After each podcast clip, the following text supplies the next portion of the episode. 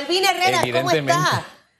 ¿Cómo amanece ¿Qué tal? aquí? Eso me gusta. Usted sabe que con Hugo yo tengo que estar así, ¿ve? Preparada, porque vienes a, No, no, hacer ese mensaje maldades. se lo mandó la heroína nacional, mire. Ah, la heroína. Con todo el cariño. Ah, bueno, la heroína. La heroína sí, ¿Qué le puedo sí, decir? sí, le tengo mucho respeto. ¿Cómo está, ingeniera? ¿Cómo Muy amanece? bien. Viendo ese, ese lápiz labial con la corbata de Hugo me mató. Ese es un buen comienzo. Sí, sí, sí, hace un balance tremendo.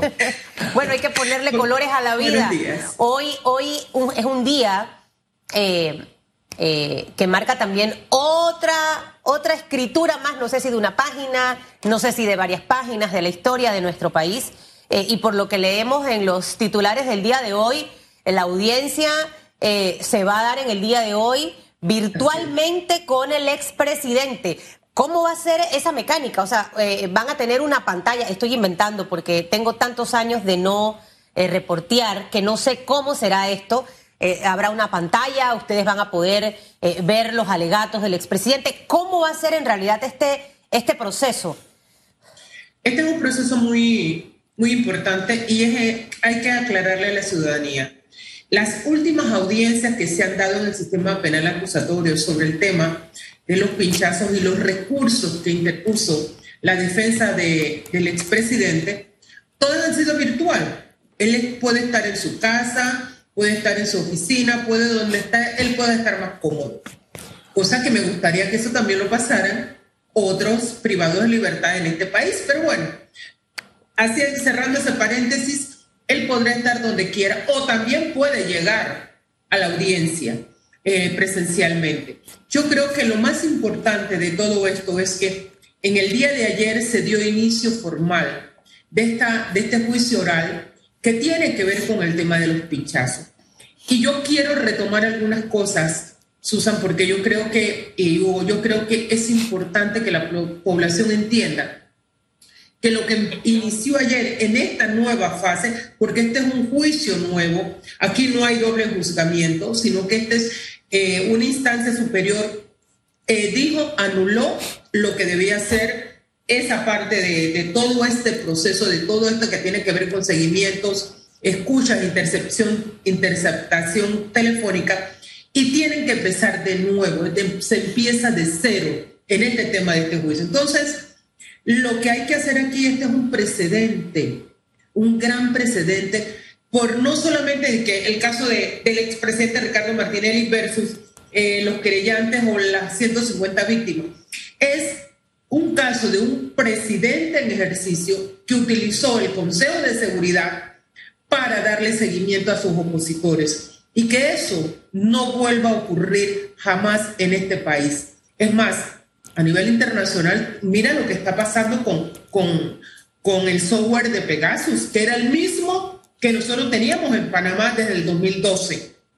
Entonces, estas son cosas que para nosotros es importante que se siente ese precedente. No es cualquier juicio, es un juicio donde la Administración de Justicia tiene que ponerse los pantalones largos. Yo creo que ese es el reto que tenemos como país, ese es el reto que tenemos como ciudadanos y que se entienda que esto no es un, te- un tema político, porque aquí se quiso decir ayer, no, es que el tema, este tema es un tema político. No, son dos delitos que están tipificados en el, en el Código Penal donde dice que tú no puedes escuchar, no puedes darle seguimiento, no puedes interceptar llamadas telefónicas sin que tú tengas una autorización judicial. Esos son delitos, no son errores. Y en segundo lugar, hay que decirlo, quien preside el Consejo de Seguridad Nacional desde 2010 fue modificado por el propio presidente Ricardo Martinelli Berrocal. Eso lo modificó en ese, en ese periodo de su mandato. Entonces, mal puede decir que los demás tienen la culpa y él como jefe del Consejo de Seguridad no sabía lo que estaba ocurriendo, porque está dentro de sus funciones saber qué es lo que están haciendo eh, su equipo en el Consejo de Seguridad. A propósito- es sumamente importante. A propósito de estar a la cabeza, de estar enterado o no, él, luego que usted le pidiera eh, disculpas públicas, ofreció disculpas públicas, pero por cualquier error del cual él no estuviera enterado, que fuera de su equipo durante su administración, qué sé yo, pero bueno, ofreció las disculpas de una manera muy particular. ¿Cómo evalúa usted esta disculpa pública? Y el otro tema, usted también indicó en esa misma entrevista, creo que fue en Telemetro Matutino, que no estaba interesada en el tema del dinero, ¿verdad? Que, se quedara con su dinero, que es la, creo que es la frase que usted decía. ¿Por qué hace esa aclaración tanto tiempo después, Balbina Herrera? Siempre lo hice. ¿Así? Siempre lo hice, Hugo, perdóname. Yo creo que esto es bien importante que se diga. Desde que nosotros tuvimos en la Corte Suprema de Justicia, siempre lo señalamos. Lo que pasa es que a veces queremos escuchar lo que nosotros nos interesa escuchar y queremos sacar lo que nosotros queremos sacar. Y eso es un tema muy interesante para la Administración de Justicia. Tenemos seis años y medio en esto, Hugo Famanía, seis años y medio en esto. Y el que le hemos dado día a día eh, seguimiento a este proceso. Recuerda que para poder, nosotros en este caso muy particular, y déjame hablarte primero de la carta y después voy a hablar del resarcimiento. El tema de la carta, tú no puedes decir, yo quiero ofrecer disculpas por si algún daño te hicimos eh, mis funcionarios porque yo no me enteré, porque yo fui una sola vez al Consejo de Seguridad. El hecho de que tú desconozcas lo que está pasando no te exime de responsabilidades. Eso no puede ser. El funcionario público es responsable porque la ley y la constitución te lo determinan cuáles son sus responsabilidades. En segundo lugar, no puede ser que tú un día anterior me mandes una nota ofreciendo disculpa a nombre de tu funcionario y al día siguiente gano. Lo que pasa es que una eh, lo que tiene es que no ha superado la derrota del 2009. Entonces, ¿dónde está la nota de disculpa que tú mandaste públicamente? Entonces, esas son las posiciones encontradas que hay allí, Hugo. Y en segundo, y en segundo lugar, el resarcimiento. Mira, Hugo, yo lo dije en la Corte Suprema de Justicia. Cuando nosotros hablamos de los 30 millones, yo le dije, ¿saben por qué lo puse los 30 millones? Porque era el dinero del 10% que se iban, se iban, estaban buscando de los proyectos de finmecánica, de los Augusta y de cartografía. Era el 10% de esos contratos que nosotros denunciamos. Y de ahí adelante yo dije, ¿sabes qué? Eso, es, eso era como una forma de decir, ¿sabes? Te voy a recordar lo que tú estabas haciendo. Y de allí en adelante, Jamás nosotros hemos hablado de ningún tipo de resarcimiento, ni siquiera en, los dos, en las dos audiencias que tuvimos con el doctor Moshi y también con, con el señor Duber, que le gané uno por calumnia e injuria y el otro por violencia de género. Entonces, no es ahora, Hugo. Saben, ustedes me conocen a mí. Yo tengo, voy a tener 11 años en este proceso legal con el señor Ricardo Martinelli cuando él me acusó a mí de violarle su intimidad. Me llevaron a primera instancia con la juez Fruto. Me condenaron en primer lugar a tres años eh, eh, de prisión y tres años de inhabilitación de funciones públicas. Yo apelé. Luego nos fuimos a una, pusimos un amparo de garantía en la Corte Suprema de Justicia y allí anularon ese juicio. ¿Por qué? Porque un juez solicitó a una instancia inferior que me hiciera una investigación, que ampliara la investigación. Y en ese sistema ningún juez puede intervenir en una instancia inferior. Eso ocurrió en, el, en, el, en la audiencia mía y él no es que me, eh, me, eh, me, dio, como decían ellos, que me indultó. Escuché a una señora que, que no me voy a meter en este tema a, a, a la esposa del señor expresidente, porque mi problema no tiene que ver nada con la familia, eh, pero quiero aclararlo. El señor Ricardo Martinelli no me indultó a mí. Yo gané la corte y anularon ese juicio y esa condena que dio ilegalmente la juez Fruto. Así que hay que aclararlo para que sepamos en contexto cómo está la cosa. Tengo 10 años de estar en este proceso, de ir indagando, eh, enfrentando judicialmente el tema del señor Ricardo Martinelli. Y ahora, con el tema de los pinchazos, no es un caso mío inicialmente, porque hay 150 periodistas que están allí, eh, abogados, empresarios, políticos, Así que no es un problema individual mío. Ingeniera, varias preguntitas para que me pueda responder con respuestas cortas. La primera, si el expresidente de la República, Ricardo Martinelli, ofreciera las disculpas que usted le solicitó, que siento que son unas disculpas distintas a las que se recibió, ¿algo cambiaría el proceso? Esa sería la primera. La segunda, solamente quedan dentro de los que están como querellantes tres tres personas. Ya escuchamos de negociaciones de otros. Y ayer comentaba, eh, estaba Albina sola como mujer, porque entiendo que las, los otros dos son caballeros.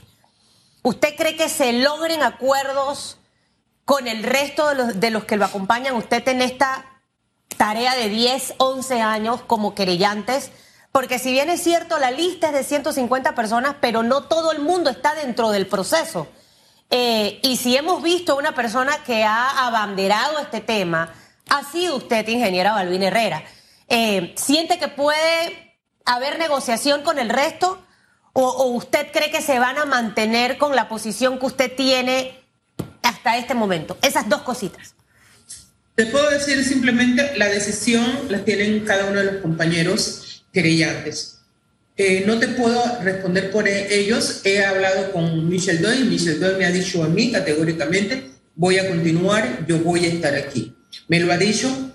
Rosendo tiene una posición que dice, bueno, eh, yo estoy en conversaciones y es probable que, y él lo ha dicho en los medios de comunicación, no estoy expresando nada de eso, pero yo no te puedo eh, decir a ciencia cierta esto, este se queda y este se va. Yo solamente sé que en estos momentos somos tres compañeros. Está Michelle Doyle allí, está Rosendo Rivera y está Balbina Herrera como querellante y víctimas a la vez.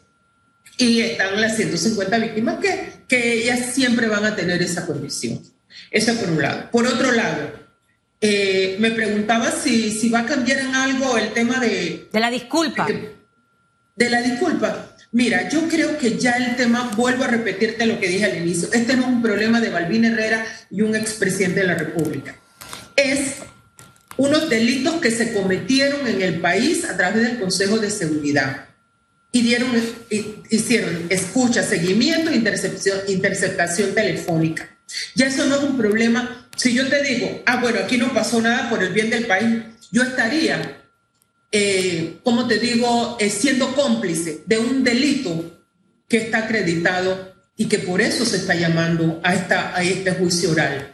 Entonces yo creo que yo no, ya eso no sale de mí, ya eso no es una decisión particular mía, es un compromiso que se tiene ante una situación y para sentar precedentes que esto no vuelva a ocurrir más. Ahora, eh, ¿usted cree que va a pasar algo, ingeniera? O sea, ¿usted siente eh, confía en la justicia, en que en este caso ocurrirá realmente algo. El panameño común y corriente ha perdido la, fe y la esperanza y la credibilidad en nuestro sistema de justicia. Susan, te quiero decir algo y lo voy a hacer muy breve con esto. Yo he hecho el trabajo que me corresponde como ciudadana. Yo he estado permanentemente cumpliendo, cumpliendo todas las instancias. La Administración de Justicia tiene que asumir su papel.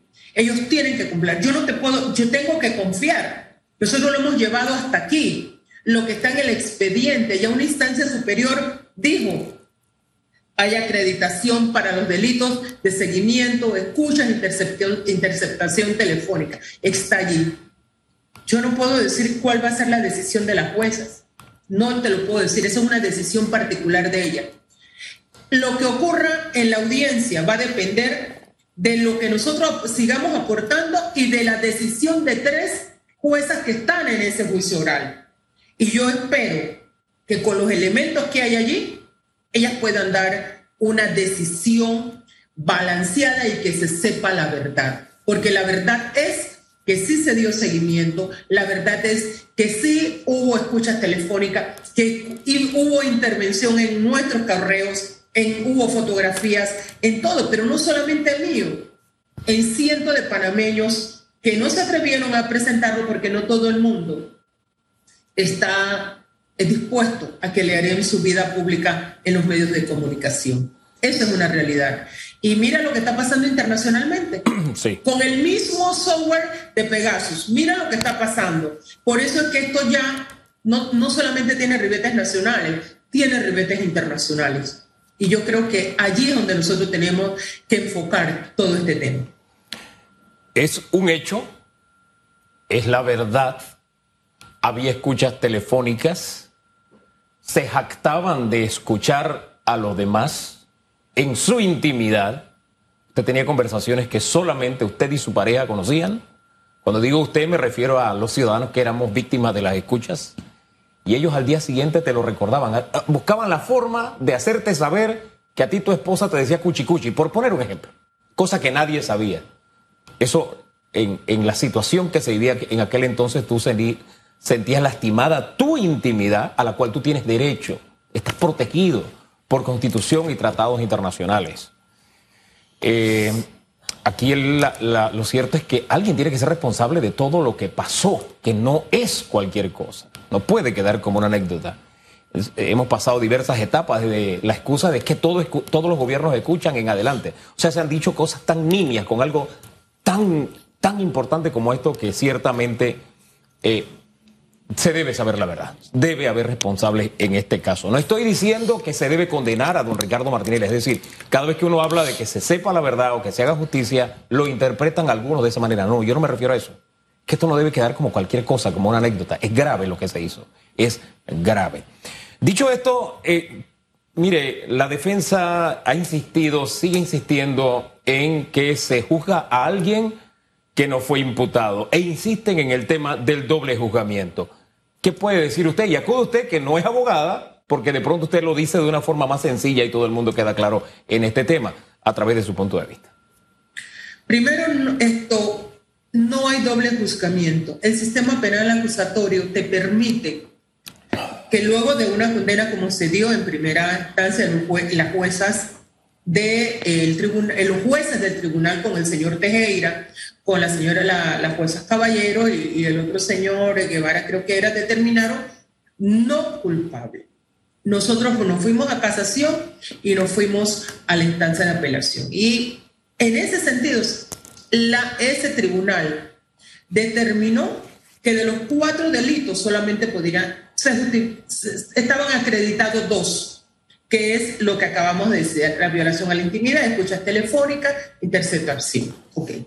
Los otros dos, ellos sustentan que no pudieron acreditarlo bien. De lo contrario, si eso hubiese dado hoy, el, el tema internacional hubiese ayudado mucho al tema del Pegasus y el software. Entonces, ¿qué significa eso? No puede haber doble juzgamiento, eso lo permite el sistema penal acusatorio. Aquí no hay doble juzgamiento, eso tú lo puedes mirar porque es la oportunidad que tiene alguien que te condenaron en primera instancia a ir a apelarlo y allá te pueden revocar la decisión o te pueden mandar a un nuevo juicio como en efecto lo están haciendo. Tan sencillo como eso. Y los señores de la defensa, que lo entiendo, ellos deben saber que eso es así porque el sistema penal, penal acusatorio lo, tiene.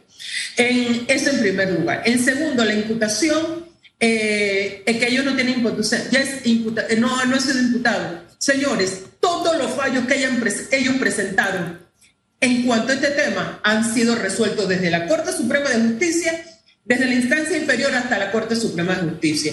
Ya no puede haber más nada. El Pleno de la Corte Suprema de Justicia se pronunció ante el tema de la imputación eh, en este caso. Así que también está totalmente descartado. Ellos plantean que otro, eh, otro, otro tema plantea la prescripción. Ese, ese tema también fue resuelto por la Corte Suprema de Justicia y todas las instancias que, que se han brindado. Entonces ya lo único que el señor eh, imputado tiene que hacer es estar en la audiencia o estar en la comodidad de su hogar y, estar como lo ha hecho en las últimas audiencias de, tema, de forma virtual. Ojalá que el resto de los panameños privados de libertad pudiesen gozar de ese mismo privilegio, cosa que no es así. Pero bueno, con tal de que lleguemos al final de, de este juicio oral, yo no tengo ningún problema con eso. De verdad que sí, yo no tengo ningún problema con eso, pero que se resuelva y que se sienten precedentes en este país. Es importante eso. Mira, no puede ser, no puede haber nadie por encima de la ley y la constitución. No puede ser que Garús y el señor eh, Pérez, siendo secretario del Consejo de Seguridad, fueron imputados y están condenados en primera instancia y ellos tienen una apelación. Y que el jefe del Consejo de Seguridad, que es el presidente de la República, él no sabía de eso. No tiene lógica. Y creo que en esto es muy importante que nosotros entendamos. Por un lado estoy enfermo, por el otro lado tengo dolor, por otro lado, y yo le respeto su posición. Pero lo único que yo le digo, tú no puedes seguir jugando con las enfermedades porque tú no sabes cuándo te alcanza la vida. Uno tiene que ser muy sensato en eso. Uno no puede jugar con este tipo de cosas porque al final de la tarde siempre te alcanza la verdad. Sus abogados eh, les han comentado a ustedes, ingeniera, cuánto puede demorar este proceso de juicio oral, eh, manteniéndose así de manera virtual en el caso del expresidente. ¿Hasta cuándo pudiera extenderse este caso en realidad? como dos meses, Susan. Yo creo que este caso es mucho más corto. si el otro fueron como tres meses, yo creo que este lo máximo que se podría durar. Eh, este, este, este juicio oral serían como dos meses.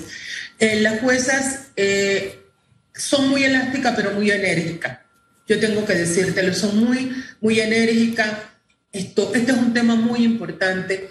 Ayer se dio una, una, un elemento, ya fueron, escucharon toda la propuesta. Ustedes vieron cómo llegó eh, el expresidente en carro, eh, después andadera, después allá adentro estaba mucho más tranquilo.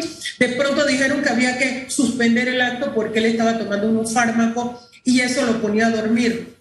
Y cuando salió, se le olvidó que estaba tomando fármacos y comenzó entonces a fustigar. O sea, esas son las cosas que, una cosa es lo que ocurre en la audiencia y otra cosa es que ocurre en el campo mediático. Y yo aprendí a tener paciencia en esto y a tener tolerancia. A veces no te creas, me, se me sale un poco el yo interior ese que tengo, pero he aprendido poco a poco a tener paciencia, a, hacer, tener más tolerancia, porque no es fácil, porque a veces siento que se están riendo de nosotros, de todos los que no están esperando tener un resultado sea cual sea el resultado del juicio oral, pero a veces parece que se están burlando de, de todas esas personas. Eh, quien está escuchando la entrevista en este momento es Rosendo Miranda y él dice, soy muy claro, sí estamos conversando con los abogados de RM, es decir, corroborando lo que usted dice, aún no acepto, pero no voy a decir que no aceptaré, es decir, la posibilidad de un acuerdo está, está abierto. Y reitera o rubrica lo que usted ya también acaba de decir. Ella no está conversando, que es lo que usted, que es lo que usted nos dijo. Yo sí, dice, y, aclara don Rosendo que está pendiente de esta conversa. La pregunta es. y él tiene todo el derecho. Claro. Porque, Hugo, yo te voy a decir una cosa: eso lo establece, eh, eso lo establece el sistema penal claro. Él no está haciendo nada que no sea, que no, no esté dentro de lo normal. Así es. Lo único que bueno, cada quien toma su decisión, ¿verdad? Y, yo soy respetuosa de mis compañeros. La pregunta es, ¿usted está preparada para quedarse sola? Llegamos de 150, muy pocos se presentaron como querellantes, se ha ido reduciendo. Si 10 eran, ¿sí? Si 10, ahí se ha ido reduciendo, quedan 3, podrían quedar 2, pero existe la posibilidad también de que usted quede sola. ¿Está preparada para un escenario así? Claro, lo estoy Em, emocionalmente y psicológicamente, ayer no hablaba con Rosendo y él se echaba a reír. Con el propio Rosendo hablaba después que, se, que salimos de la audiencia, le dije, bueno, estoy preparada con solo, yo, yo, mi amigo Michel, mi compañero, está aquí conmigo, pero uno se prepara para el peor escenario. ¿Cuál sería el peor escenario? Que quedara sola como querellante con el Ministerio Público. Y también hablé desde la semana pasada con el Ministerio Público y le dije, voy yo quiero decirles cuál es mi posición. Mi posición es esta. Yo voy a continuar hasta que este final, este juicio tenga final, sea cual sea el resultado. Yo quiero sentirme eh, tranquila conmigo misma, con mi conciencia, mirar bien a la gente, el que está a favor mío bien y el que no está bien lo voy a respetar, pero yo quiero estar consciente porque lo más importante en esto es sentirte tranquilo tú como ser humano. Ingeniera, que lo hiciste, hasta allí. La tranquilidad y la paz es lo mejor. Es como cuando uno se casa. a veces el Boris dice que yo soy muy fría, pero yo le digo, si tú mañana me dejas y te enamoras de otra chico, ¿yo qué voy a hacer? No, o sea, yo creo que las mujeres estamos preparadas para, para eso y para muchas cosas más. ¿Probabilidades de sentarse a negociar usted descartadas o pudieran quedarse allí? No, Susan totalmente descartada. No tengo ningún interés de sentarme a hablar con el expresidente ni con sus abogados. No lo tengo. Es un, ya es una decisión tomada con mi familia, con mis hijos, con mi madre, con mis hermanas, con todo. No puedo. Es, eso ya no, no tiene que ver ni siquiera conmigo. Es con toda la gente. Tú te puedes imaginar cuánta gente no se ha atrevido que son eh, de las víctimas que van a ir a, ser testigos, pero que no se atrevieron a querellar por diversos motivos. Claro. ¿Entiendes? Entonces yo no puedo, ya, yo no puedo decir ahora que aquí no pasó nada. Si se metieron en mi casa, yo no sé qué otras cosas adicional puedan tener. Se metieron en nuestros hogares, se metieron en la intimidad de las familias. Es lo que Hugo decía, es el derecho a la, a la privacidad que tiene cada uno de nosotros. Personalmente, uno es mamá, abuela, madre, hija, tía, yo, o sea, mis nietas han estado permanentemente conmigo en este hogar. Yo no sé qué más tienen. Tú no sabes lo que eso impacta. ¿ah? Tú, yo tengo derecho a estar como me da mi gana en mi hogar, igual que a todos los demás.